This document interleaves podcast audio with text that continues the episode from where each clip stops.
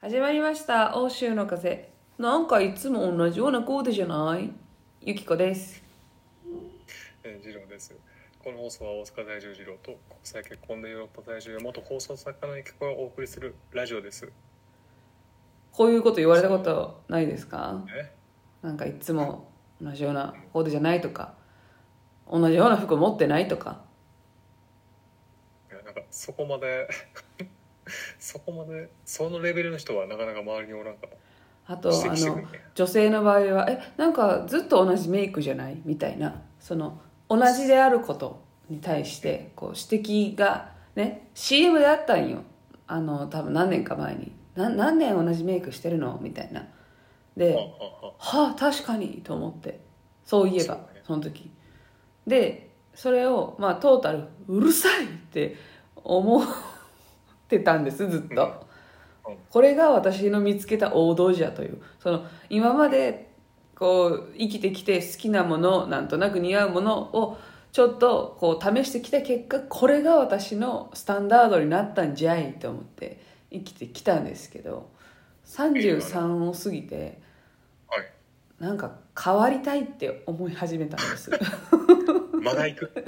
まだ進歩をなんかあ多分今まで似合うと思ってたものっていうのがうん。もしかしたらちょっと若すぎるんじゃないかなとかそっち？とかあと私の普段着てる普段着てるというか、まあ、別に普段じゃない服なんかないから恥ずかしいな今の。なんなんそのオフィシャルみたいな。いやお前オフィシャルも何今プライベートしかないやろみたいなその。誰気取りやねんみたいいな発言なんですけど私の普段着普段着てる普段着はあの黒と白とカーキとまあちょっとうっすらベージュとか茶茶色ぐらいなんですよ色がね。はい。でもう黒に至ってはさまざまなパターンの黒ですよ。その黒いパンツ黒いスカート黒いワンピース黒いカットソーのくいろんなパターン。えそな何が違うの？プリーツ入ってるだけじゃない？みたいな。その黒の場合はさもう色とかであの遊べないからちょっとした、うん。ちょっとしたデザインの癖みたいなところでこう気持ち高めるしかないからサブをね。そうそうで、まあ、なんで黒がいいかっていうと、まあ、単純に黒が好きなのとあとまあそのもちろん着痩せ効果みたいなその白でいってどうすんねんみたいな その白はポイントで使うんでどうすんねんみたいな膨張色でまとってどうすんねんみたいな問題があるからもう黒が多かったんですけどやっぱりねどうやっぱりどう着ても安友感が出るというか その そのさ昔仕事してた時に実際その番組をねあのさせていただいとったわけですスタッフとしてその安友さはい。んの、はい。もうなんかああの服買おうかなみたいな そのスタイリストさんに「あれってどこで買いました?」みたいな聞きに行くぐらいただあの自分の思ってる隠したいところを隠せる服なのよあのやっぱり服こうぽっちゃりさんが着てる服ってね。でもじゃあそれが自分がおしゃれだと思ってる服かというとそうでもない。いい。です。で前にも言ったかもしれないけど私は本当にあの富永愛的なもうストーンとしてで胸をそんなに胸がない胸がない方が似合う服の方が好きなんよ。うーん。っていうのをまあまあちょっとせめぎ合いながらでうん。ちょっとあのマルタとフィレンツェでそれぞれちょっと服の流行りというか着てる感覚も変わりつつ最近でもふと自分の持ってる手持ちがなんかずっとしっくりこんぞと思っててうんで髪の毛も今もう腰まであるなんか世世に言うスーパーロングなんだけど。なんか別にこれってその自分に似合うからスーパーロングにしてるわけじゃなくて、まあ、まずは結婚式があったからなんとなく伸ばしてこうかな。で伸ばしてたらやっぱりアジア人のストレートな髪の毛っていうのがあのイタリアおったらすごい褒められるよ「わあ長くて綺麗っつって。やっぱ褒められるとさ褒められたところは伸ばすべきやん。っていうので ほんまにその名の通り伸ばし続けて今のよだからなんかそのなんて言うんだろう。しがみついてる感もあるよねと思って自分で。その黒髪ロングに。なるほどね。似合ってるとは思ってないんよ。なんかむしろ似合なんかロロングっぽい人とかショートカットっぽい人っているじゃん。こうこの人はショートカットっぽいなとか。で言うと私いまだにロングな自分がしっくりきてないんよ。ああそう。うん。そう？そうなんか、あユキコといえばロングだもんねみたいな感じが自分の中でなくて。でもあの褒められるからかたくなにロングなんだけどっていうことを踏まえるとね今まあまあで太っているということは一旦まあ外に置いときますわ今回はね。はい。一旦？一旦、まあ、これ置いとけれたらもう気が楽なんだけど外に置いといた時にそれを差し引いてもなんか今の自分ってなんかこう好きなものと似合うものとかどどっちもかすってない気がするなってさい最近さよくさそのパーソナルカラー診断とかさ骨格ストレートかナチュラルかウェーブか診断みたいなのでこねう自分の好みとは別に客観的に自分の今まで選んできたものじゃないものでの中からも好きなあなたに合うものを探しましょうっていうう流れがあるじゃんか。でああいうのを最初見た時にあのいやそれはけその特にパーソナルカラー診断とか一緒にお買い物についていってくれて何が似合うかを一緒にその専門のパーソナルコーディネーターの人と選びましょうっていうのはおしゃれに興味がなかったり言ったらだけどそのセンスがなかったりもう何を着ていいか分からへんっていうお手上げ状態の人がなんかこう劇的ビフォーアフター的なその興味ない人がこんなに可愛くなりましたみたいなことをしたいものだと思っとったんよ。うん。こうおしゃれに目覚めるきっかけというか。じゃなくて30過ぎると迷子になるんかもって思って。ああそうなんや。ここに来てね。いやもう今日本帰ったら全然一回やってもらいたいなって思うぐらい。おーしっくりきてないそんなにか？俺でもユキコそのイメージやわ。あのほんまにワンピースの黒い。なんか黒であとなんかこうカうん。カーキとかでさうん。みたいなイメージがあるじゃん。ね。うん。うん。なんかえ結局ねその自分なりにいろいろ試行錯誤して似合うとは思ってるんだけどなんかこういや多分ねフィレンツェにいるからかも。フィレンツェとかイタリアの人が色を取り入れるのがすごい上手なんよ。あら。カラフルななんかこう原色とか2色コーディネートに原色が入っててもなんかしっくりくるみたいな人とかがよく目につく。そういう人をおしゃれだなって思える今までは黒でかっこよくてシュッとしてもうシンプルでもう今後10年もこのスタイルでいけそうなものをじゃあかっこいいと思ってたんだけど。まあそうね。日本特に黒多いんちゃう？今。すっごい多いよ。あでもフィレンツェも多いよ。多いけどその中でさやっぱりさパキッと明るい色のコーコート着てる人見たらおっておってなる。から私今年ね目標がね 目標ぶち上げまくってるけど今年のもう一個の目標がこう色をまとうっていうそのカラフルになろうっていう。カラフルになっちゃう。いいか2023そうなんかやっぱいでもその何が似合うかって分かんないからもう真っ黄色のセーター買いそうになってたけどちょっと一旦まあちょっと一旦そのままとかみたいな感じで買わず 結局あの黒いコート黒いえっとなんかまあまあ濃い青のコートと白いスカートとあなんか淡いベージュのコートを買ったから何しとんねんって思ったけど カラーどこ行ってんってなったけど、まあ、カラーはねあの安い安い小物とか安いものからいちょっと入れていってだからあの間に合えば3月以降4月の帰国の時その、んカラフルネオユキコに会えるかもしれないから。ああもう早速色入れてんなそうそうそう色入れてんな私ねその恥ずかしいことを言うんだけどねえ小学校の頃ぐらいからじゃん自分ので服を選び始める、まあ、ち私の場合はもう親が選んでたからだいぶ。えうん。まあなまあ、小学校後半ギリと中学校からなんかこう自分で服を選んだりするようになってうん。自分はセンスがいいと思っとったんよ。ほうほうほう。でそれがあ間違ったって思った瞬間っていうのが確実にあったんよ。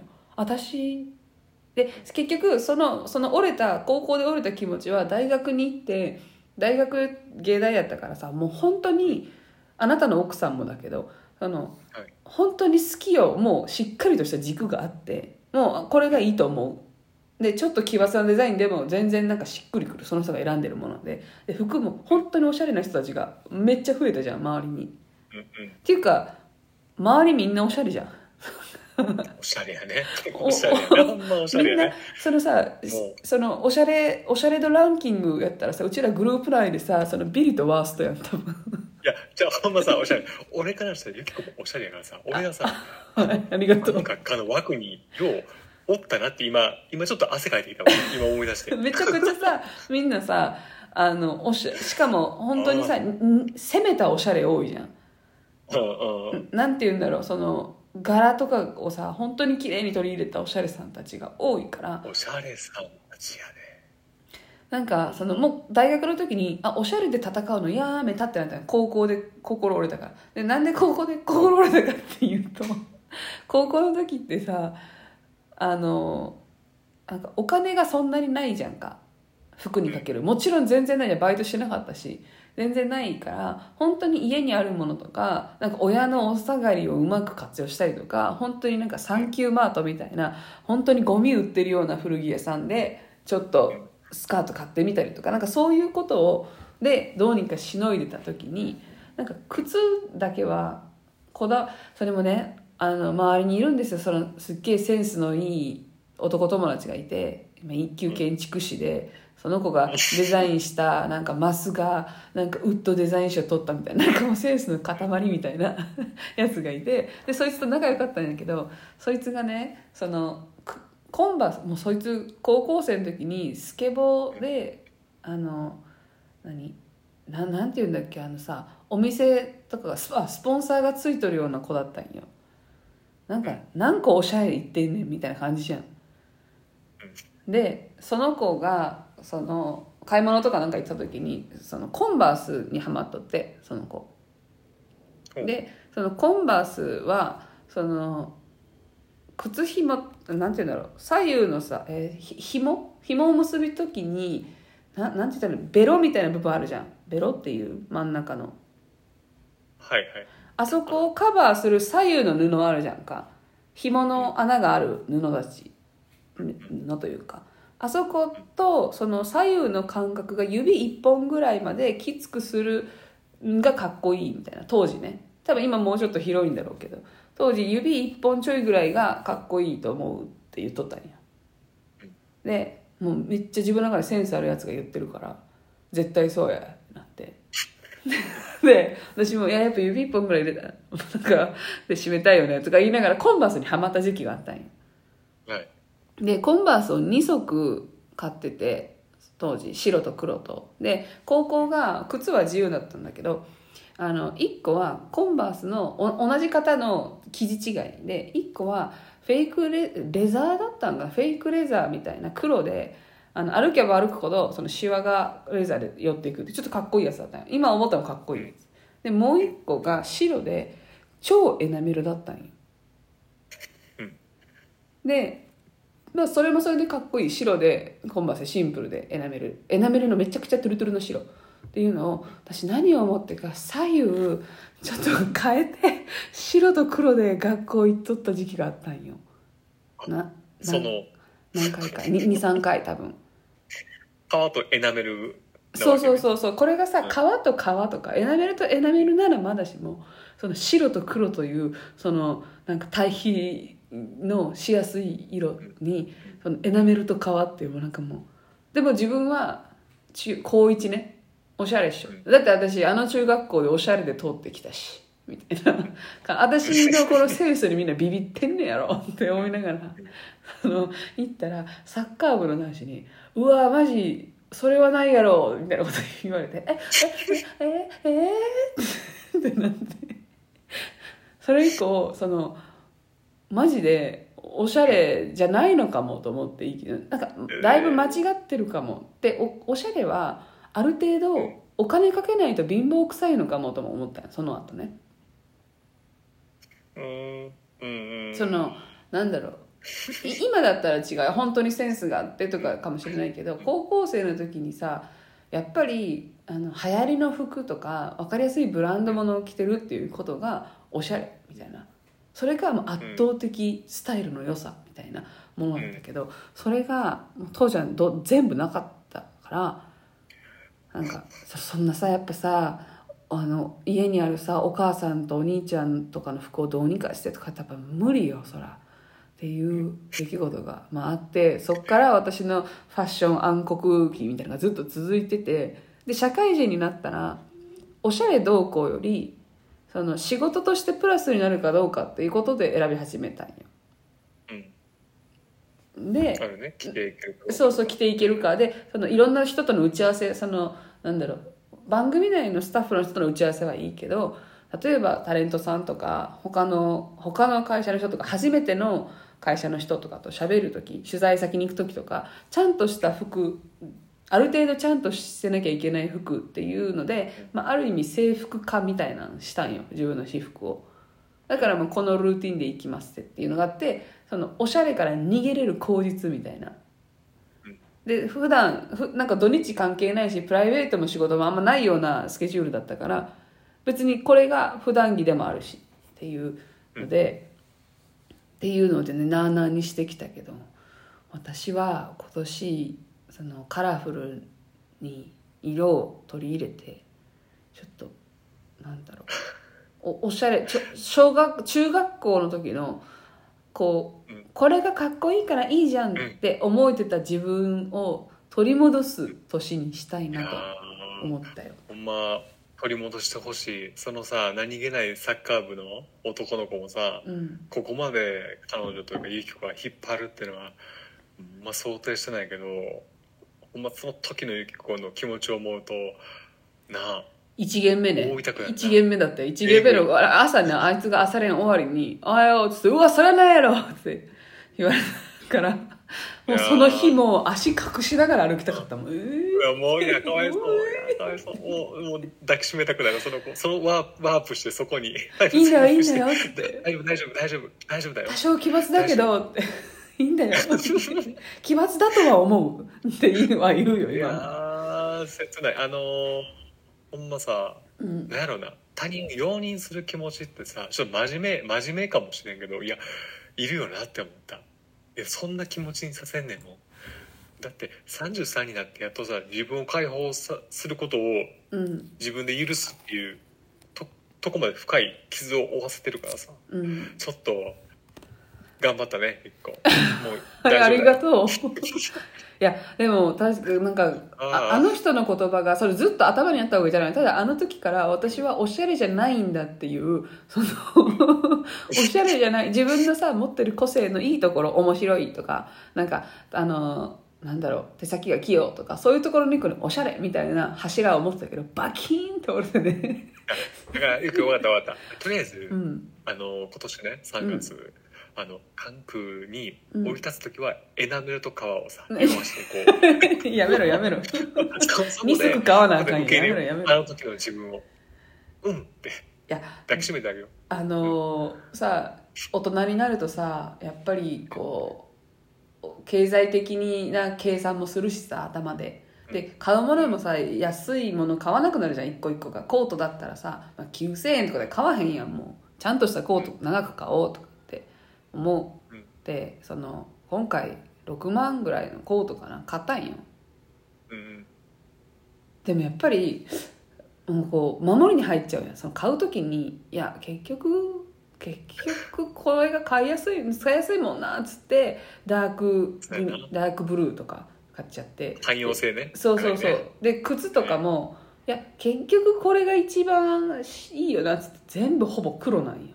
マジ全部ほぼ黒だわ全部黒。うんうんっていうちょっと守りをあえて外そうっていう。でその黒が似合う人っているじゃん。そのモード系なんか黒でいくとちょっとモードなイメージなんだけどやっぱモードにぽっちゃりっておらんからね。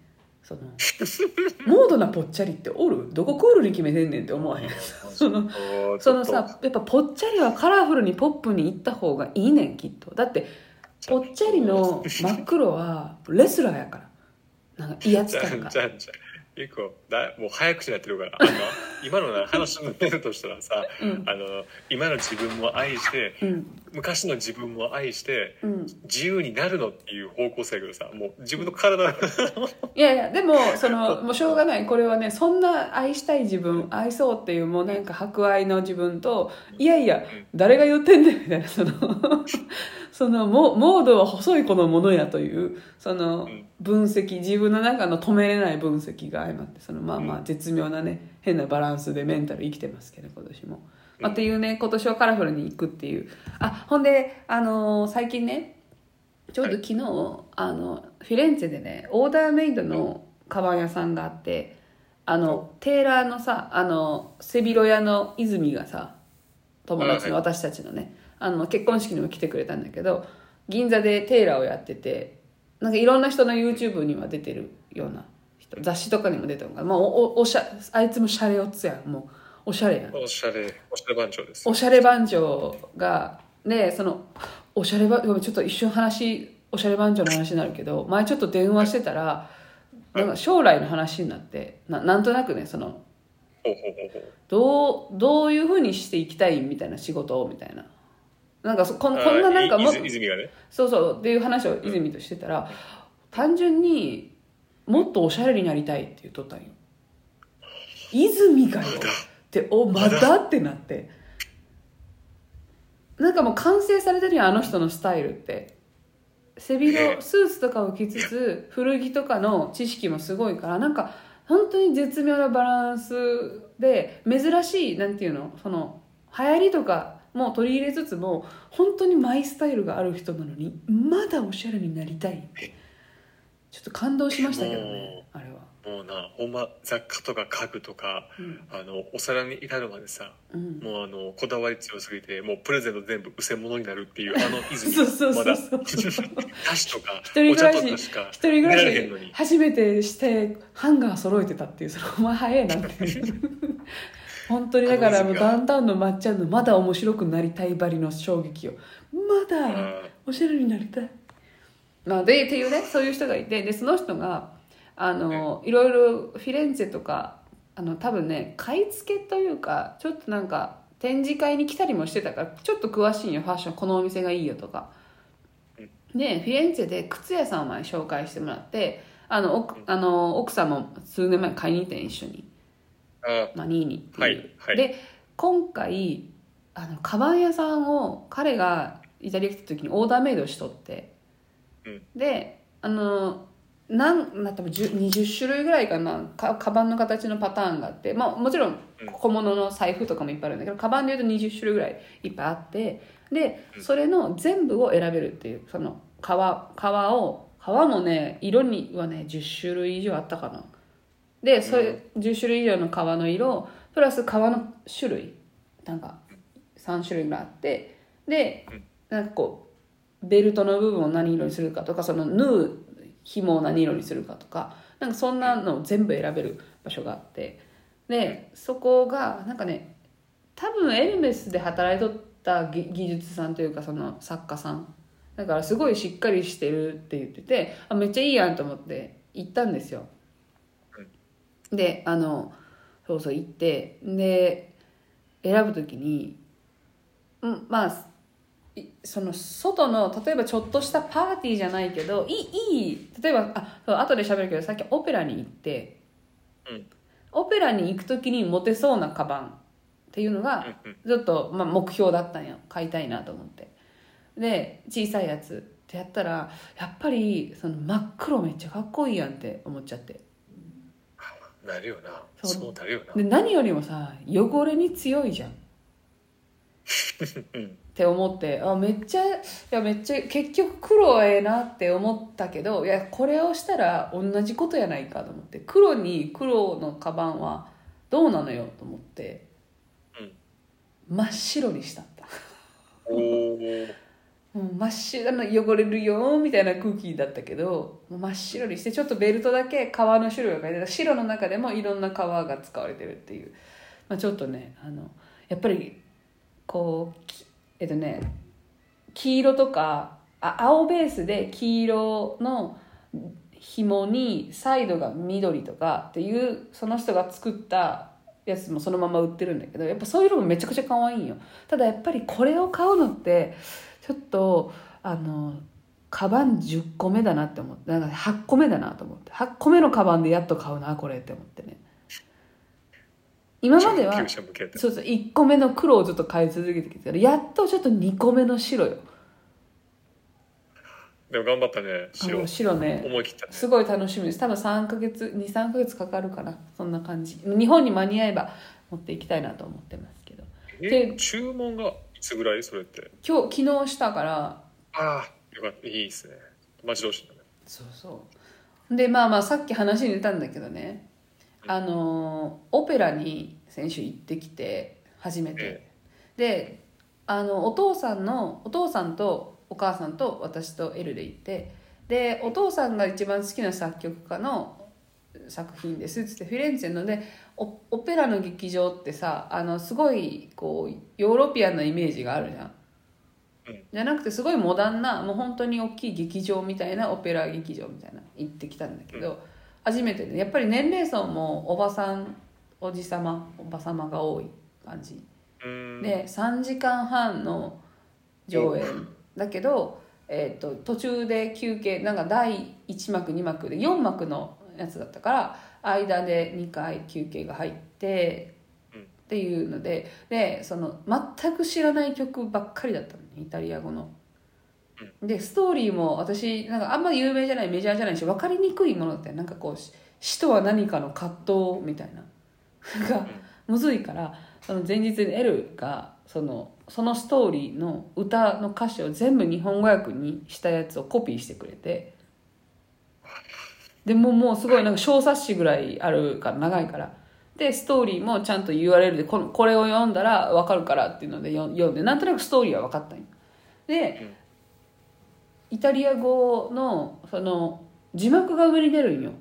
歌ってる上そのえっとねなんて言うんだろう。舞台のす中舞台ってさくぼんでるやん私たちから見ると。うんくぼみの中にはなくてその外のテレビのフレームみたいな部分。テレビの画面自体がステージだとしたらフレームの部分ってちょっと外じゃんか。あそこにモニターがついててイタリア語と英語の訳がつ2個出るんよ。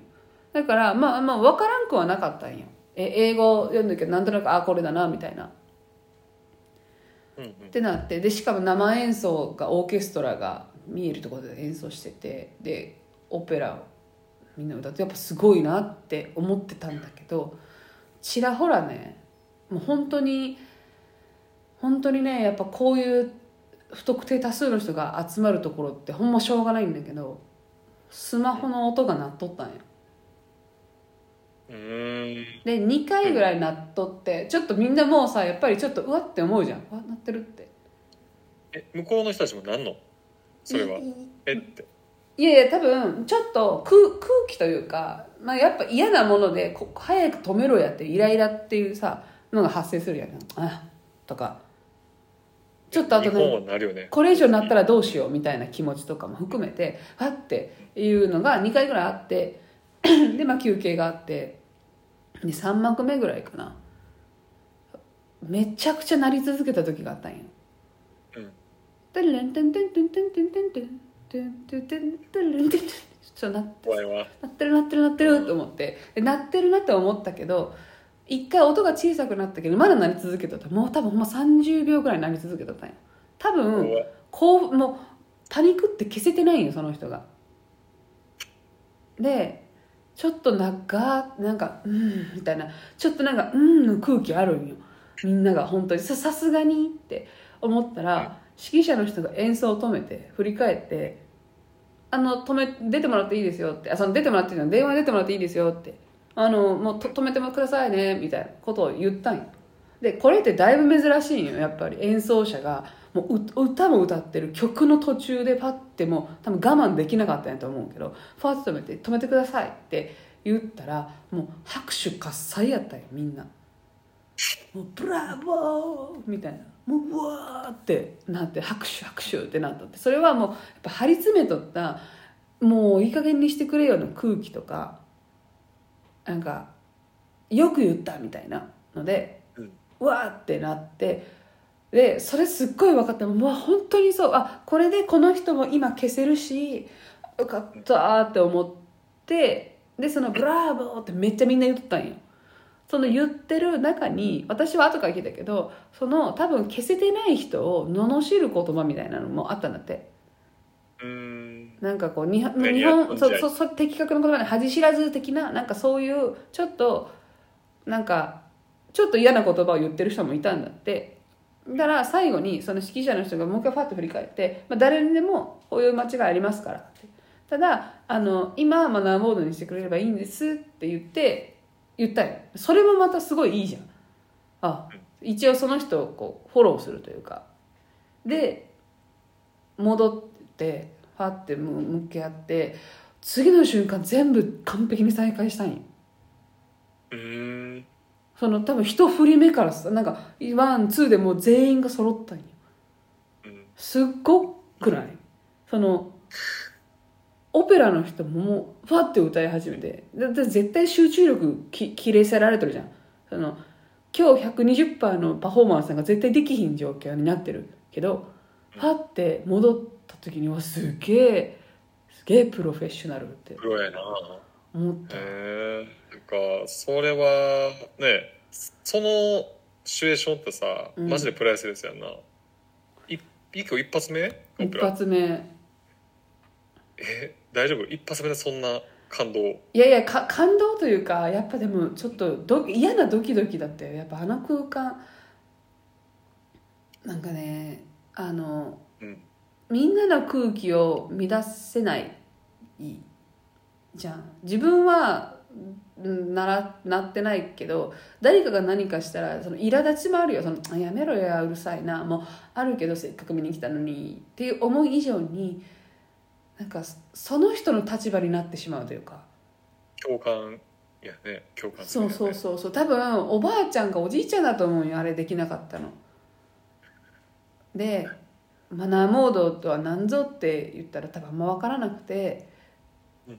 で消そうと思っても消せないから一生懸命コートでグッてやって音をちょっとでも抑えようとしたと思うの。とかって思うとなんかそうやって起こりうるじゃん自分にも。うん。あの劇だから私はもう結構何年も前からてあの映画とか行ったらもう電源切んねん。絶対にもう嫌やから。で それはたまにそのマナーモードにしたつもりだけどなる時ってあるじゃん。その普通に生活してあれマナーモードじゃなかった。みたいな。うんっていうこの機械を使いこなせてないから自分を信用してないから消すんだけど起こりうることやから自分にも。怖かったしでその後ね4幕目に同じ音がもう一回鳴ったんよでああ注意してあと。注意してでもその次の幕ねだから時間経った後。でうん。でもその人かは分かんない。なんかよくある音だったからその人かは分かんないけどその時に2回鳴って消えたんだけどその 2, 回鳴る前ぐらいに「はあ」って本当に劇場中から聞こえたんよ。えー。それは多分みんなが「まただよ」って思った。1回目はさその指揮者の人のあの止めたりとかちょっとちょっとなんかドラマっぽいものを見たじゃん。うん。なんかこう YouTube のショートで流れてきそうなこうちょっと感動とも言えん何とも言えんプロフェッショナルのこう対応みたいなのっぽいじゃん。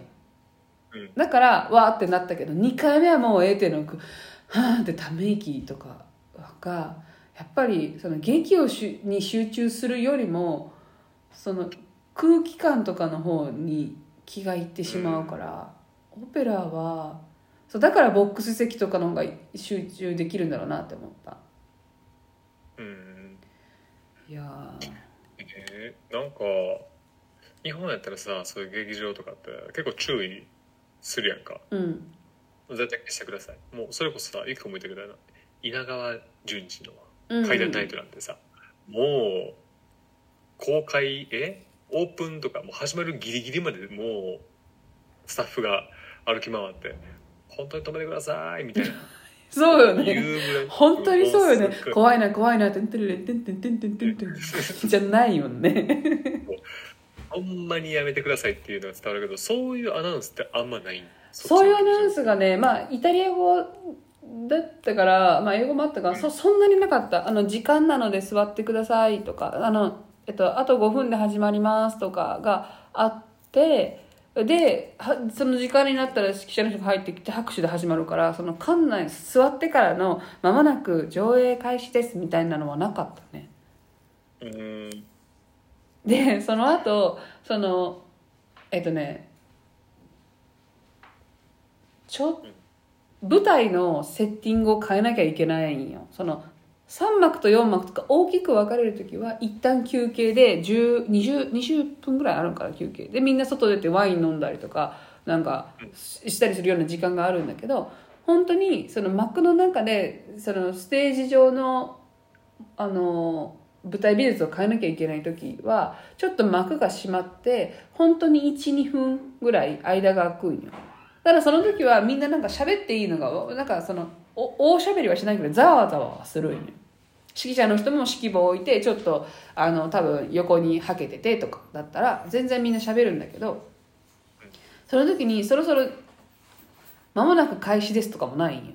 再開しますとかもないから指揮者の人が戻ってきて立ったなって思ったらどこからともなく観客同士が「シー」って言い始めて多分近くの人に言って「あ始まりまし」っていうのを「シー」を聞いて「シー」がもうこう感染のこう派生でふわーってしていてみんなが「シー」「シー」がうるさいわ「シー」が流れて始まるんやけど。やっぱ見る人も作らなきゃいけないよねそういう意味では。その稲川淳二もさうん映画館もだけど極論で言うとねやっぱりちょっとその自分もそれの一部であるっていうところは家で映画見るのよりちょっと気づかれはするよね。あーでもそれ結構すごく気持ちが分かってあの映画よりもあの、うん。生の舞台うんうん。結構ちょっとストレスかかるというか、怖いんよね。ちょっとさ声出したりとかうん。が結構取り返しがつかないうんうんイメージというか、誰でも一人おかしいやつがおったらすごい潰せるやんあの状況って、うんうんうんうん。この状況が俺結構怖くてあのあんまり舞台ってそんなに行きたいなってならないというか緊張しちゃう。そうそそうそれ。なんかフルーツフルーツみたいじゃない？うん え？やんな。え？なんかいやだからそのい行ってめっちゃ美味しい場合もあるし外れのフルーツの時もあるけどそれはもう食べてみんと分からんからそのなんとなくいちごという味は安定していちごだけどまずいいちごまずいいちごはないかな。みかんとかさ。みかんはみかんなんだけどみかんの中でもちょっと美味しくないみかんっていうのは食べてみないと分からないじゃんか。その点さあの売ってるチョコレートってさあのコンビニで売ってる板チョコとかってもう絶対どこを割って食べても板チョコやんか。これがあのもう映像化されたもんやと思うね。だから生ものじゃないというか。ああはいはい。ああなるほどね。そうね。うん。生ものはやっぱりね私も怖いわ。不不安定だから好きじゃないんああんまり得意あでもあの何だっけブロードウェイとかは楽しかったよね。やっぱあれはあそこだから楽しめたもんだと思うから、まあ、だから結局はお客さんがさ全員がセーフだったら OK なんよね。うーん。一個あの的確な例えありがとう。最初「うん?」ってなったけど そのうん？ってなってるのって声だけで全然伝わんねんなって思った。うん。うん？フルーツね。生ものね。生ものとねツね。そそれはでも分かるわなんか。面白かった？面白かった？オペラはねうんもうちょっと知ってる曲のやつが良かったなと思って。でお父さんとお母さん見てたらちょっとこれ最初にしては難しすぎる内容だった。で内容もさなんかこう分かりやすいもんじゃなかったからあんまり、うん。だからもうちょっとあの次は分かりやすいのに行きましょうっつってなんかもう来週行くの予約してくれてて。もう もう行くんや。ななんか忘れたけど知ってる曲だった。でさ最後ねあので満席でもなかったんよ今回。多分初日でもなかったんかな。なんか分からんけど、うん。満席でもなくて。で今回その演奏途中にそんなことも起きて。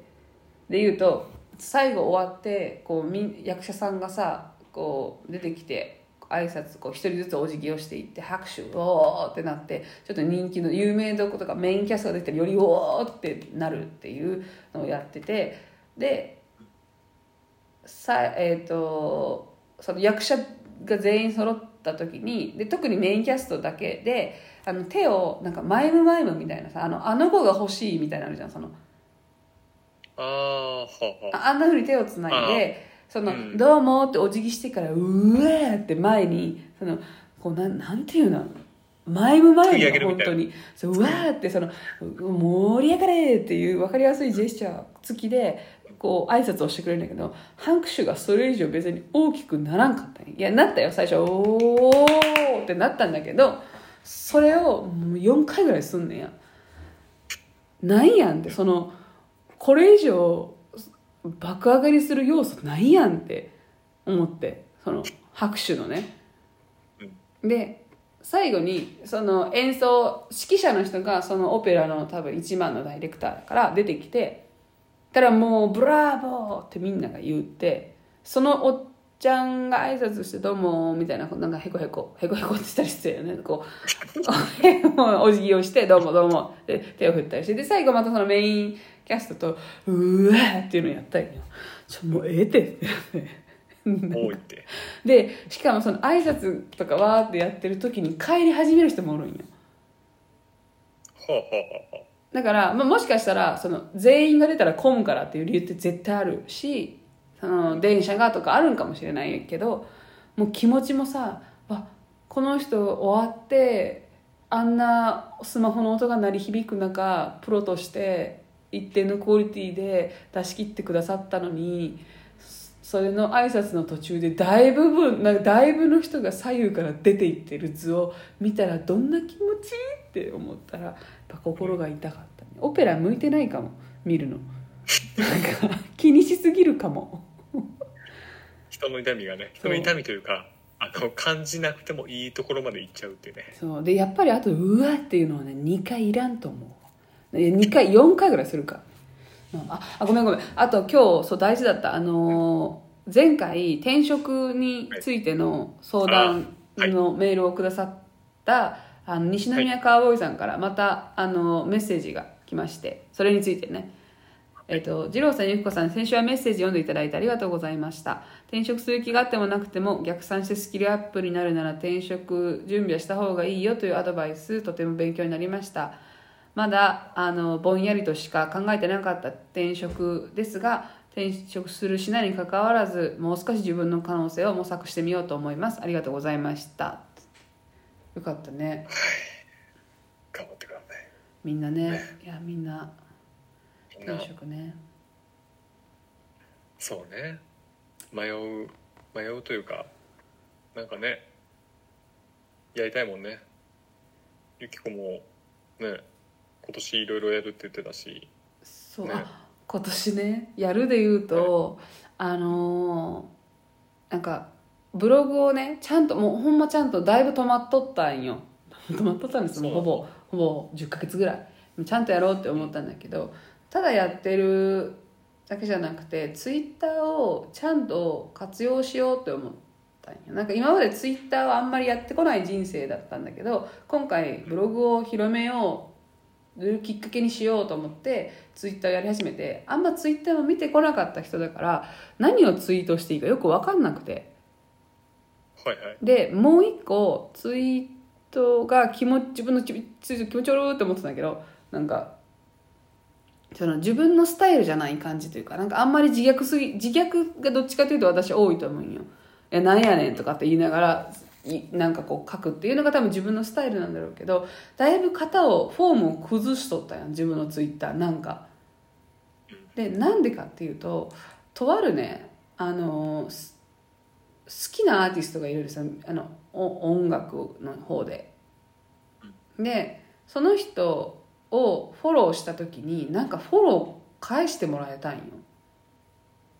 おで嬉しいよライブも行ってたし CD も買ったし、みたいな人だったから嬉しくて。でどっちかっていうとそのちょっと丁寧に生きてる人というか、うん。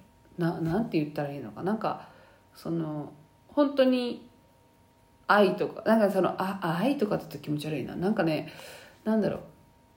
本当にあの本当に本当にって言ってるけど あの本当に 本当にマクドナルド食べなさそうな人なんよ であのい嫌じゃないフェミニストだし女性だなんだけど。で選挙のこととかもちゃんと考えてる。もうしっかりとした人。でだからなんて言うんだろうね。あの丁寧に生きてる系の人、うん。あのそうそうだから前にさずっとさ私が阪神競馬場のさ飲みの市の時の阪神競馬場のフードコートが二極化されてたって言ってたじゃんか。はいはい。あの飲みの市に来てる本当にオーガニックとかが好きな丁寧な大体みんな服装ベージュ白みたいな人たち。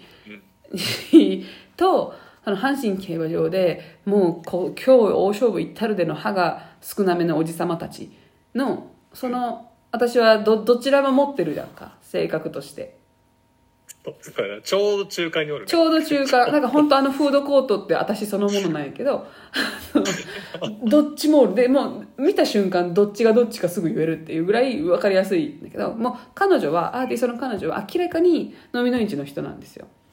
うん。でつ私のブログの内容もだし私のツイートしやすいこともだけどもうどう考えても競馬場内容なんよ。競馬場っぽい人間なんよ私はただその飲みの市の人が競馬場的ツイッターを見た時にうん歯が少なめツイートを見た時にあのフォロー外されるんじゃないかっていう恐怖心がずっとあったんよ。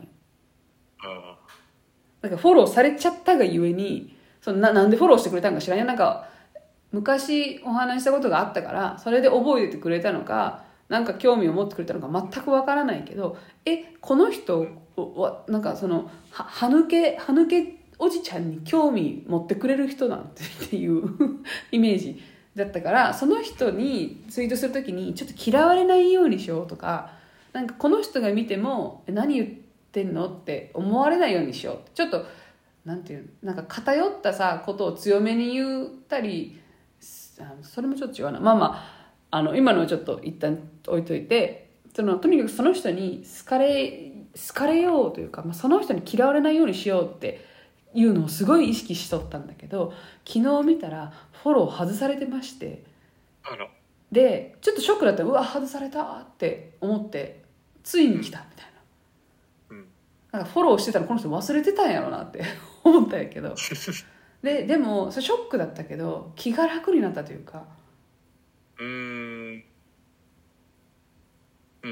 なんかそのさ下ネタブログを書いてるって、まあ、下ネタブログって言い方不本意だけど自分でしとって。その恋のね。自分の恋の玉手ばなんかその思い出その宝箱を開けたそれ一個一個の宝物を磨いて皆さんにお披露目してるブログってまあでも下ネタまみれなんですけどそれとかを彼女に見せれるかいとかってもし見てしまったらフォロー外されるんちゃうかとかって思ってたけどバンバンいけるじゃん。と思ってそう。そのさっきのさオペラじゃないけどやっぱ人の目が気になる。うん。てかひ人とがいるひ人がいるからその中でバランスを取った自分の立ち振る舞いをしてしまう。からそそこが乱れるのも嫌だったりするっていうのがやっぱツイッター界でもすごい出てて自分が。うん。でツイッターってあのと、えっと、マルタで知り合ったリアルな友達も多いんよ。でその人たちの中にはお上品な方とかももちろんいるからいやこの人たちにこんなその下ネタまみれの宝石を磨いたとて見せてええんかと思ってたけど、もうええわって思えていやそのそれで今回ね学んだのがその人の目を気にしないっていうのはちょっと難しいすぐ変えるのは難しいじゃん。まあねまあねここは人の目をそ育ってってきたもんだからねそうそうそうゆっくりゆっくり気にしなくてもいいんだよって思えていくしかないから気にしないっていう気持ちの切り替えはもう多分無理やから最近思ったのは気にしなくていい見られてない環境とか状況を作った方が早いんじゃないかと思って。その気になるんだったらその気になってる人に見られないものを作っちゃえばいいじゃんっていう。ああそれはプラットフォームとか場所とかってそうそうそうそう。だから例えばほそれこそ分かりやすい例で本名でやってていや私の本名でこれは発言しづらいんだったらそれこそそのよくあるさえっ、と裏垢じゃないけど作って発散すればいいじゃん。それが多分い悪い意味で出ると多分なんか誹謗中傷とかになるんだけどうん。そうじゃないやり方とかの方がやっぱ気にしないとか私みたいに気にしてしまう人リアクションを気にしてしまう人は気にしないっていう環境を作った方が早いや って思って。って思ったよっていう。大丈夫？大丈夫か？あのいやんなんやろな大そうやな。いやほ本来やったらば生き子がな。生きやすいようなところで生きやすい生き方をしてくれたらいいんやけどなと思ってて。そうやな。本名やもんね。本名でやってるしあでもほ本名、でもガチ本名じゃないからもうええわって思ったんやけど、もうもっと本名でだからインスタとかさもう分かるじゃん。誰が私かっていうの。はい。とかじゃないやつうん。でやろうと思って。いやりますか？やすっきりしたわ。外してくれてショックやったけど外してくれてよかった。でもいいね。ほんまにそれがじゃあネックやったっていうわけやもんマジでネックやった。なんかあのこういうちっちゃいブログにするほどでもないちっちゃい出来事とかってある。よちょっと、な何やったん今日のこれ。みたいな。ちっちゃい出来事をまとめて画像4枚ぐらいにまとめる文章にして載せていきたいなって思ってたけどあの人に見られるんやだって思っとったの。あこれでこれで心置きなくできるぞと思って。自由に。うん。いやー。でちょっと残りね10分もないんだけどあの、はい。ツイッターであんまり私なんかいろんな人にリプというリプライっていうの？あのココメントとリプって違うからまああんま送ったことなかったんだけどうん。あの最近ね一個なんか送ちょ結構有名なアカウントの一個のツイートに対してコメントをしたんよ。でそれがあのジェゼットリーっていうなんか友達がおすすなんかおすすめ出てきた人のおすすめのアカなんかツイートであの、はいはいはい。えっ、と幼児え子供のことを好きななんかやつな何々愛者っていうやん。ちょっと忘れちゃった。承認性愛者。あそうそうそういうののあの人のなんかなんていうのそういうやつは本当にもっと厳しくしないとみたいな内容だったんや。でそれの中の一つでそのキッズアイドルみたいな人たちいるじゃん、その小学生でアイドルしてますみたいなのとか、そのそそれのイベントがちょっとやばいんちゃうかみたいな。でだいぶだいぶ大人たちがすごい近距離で写真撮ってたり握手会みたいなのですごいなんかん逃げれないじゃん握手会みたいなのに大きい大人の人来てさその状況も含めて。っていうのを見て私小学校の時にあの友達がすごいモテる子だったんだけどその人が大学生から言い寄られとったんよ当時ほでその大学生もちょっとだいぶでかくてやばなんかやばいやばめのやつだったんだけどでその子にずっと告白しとったんよ大学生が友達にちょっとだいぶきついじゃんか。でその子もすごい嫌がっとって怖いしででもなんか町内会のなんかこう何ちょっとで面倒を見てくれてる人だからなんかスポーツみたいな町内会のフットベースボールみたいなのやってたんだけどそれに来てた人だったからどうしようって言ってるその怖がってる図とかでも向こうは、えーその付き合えないのは年齢差のがやっぱりネック俺は気にしてないよみたいななんかその全く噛み合ってない感じとかあのなんかあの時のニタニタした目とかやっぱり子供だからねきっしょって思ったんよ。でそれが自分じゃないからよかったけどその子の立場だったらめちゃめちゃ怖かったと思うんよ。うん。みたいなことをすごいそういえば思い出したなと思ってその子の場合はすごい避け続けて会わないでもう町内会のそのなんかスポーツの集まりも行かないとか親とか友達に言うとか先生に言ってその人にとにかく会わないようにすることで、まあ、卒業してなんかこうふわっと大丈夫になったんだけどそれはその人が逃げれてからじゃんか。そのそいつに会うかもしれない可能性の場所から。でももしキッズアイドルの人たちが本当にそういうなんか自分のことを変に好きな人がいたとしたらアイドルとして出てる手前も逃げれない環境じゃんか。っていうことをいやこのでということをなんかツイートに書いたそういえば友達はこうここであのなんかなんて言うんだろう。こ怖かでこの子たちみたいに避けられない状況っていうのは怖いだろうなみたいなことを書いたらそのこれがねいやクソリプでもないんだけど初めて来てそのなんかみんながみんな嫌がるとは限りませんよ。あなその写真からそんなこと分かりますって来たんよ。どうってなっていやでもその流れ的にそういうことじゃないのと思ってって思ったけどその写真から避けられない状況かどうかわからないと思いますよって来たからえー、でもこれなんかせっかくコメントくれたし返した方がいいんだろうなと思って。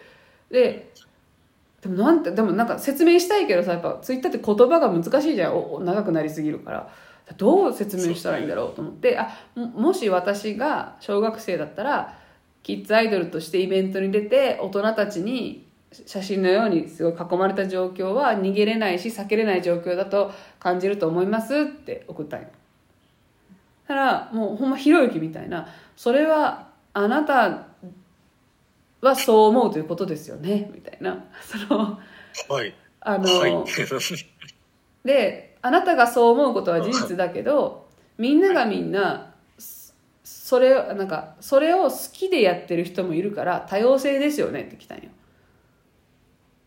なんかあでもこ言葉が足りてないから説明しようと思ったけどいやもうええわ。ってなって。えそのなんかいややっぱそのツイッターをさあんまりしっかりやってこなかった。でもその人も多分変な人でもないんよ。ツイッター見たけどなんか多分近いものを別に感じるぐらいの人だったと思うよ。そんなに遠い思想の人じゃなかったんだけどなんか多分言葉が足りずに私が決めつけてかわいそうみたいな言ってる風に捉えたんだろうなってそのかわいそうかどうかを決めるのは本人たちよっていうことだと思うんだけどいやでも小学生やでって思うよその正直ね。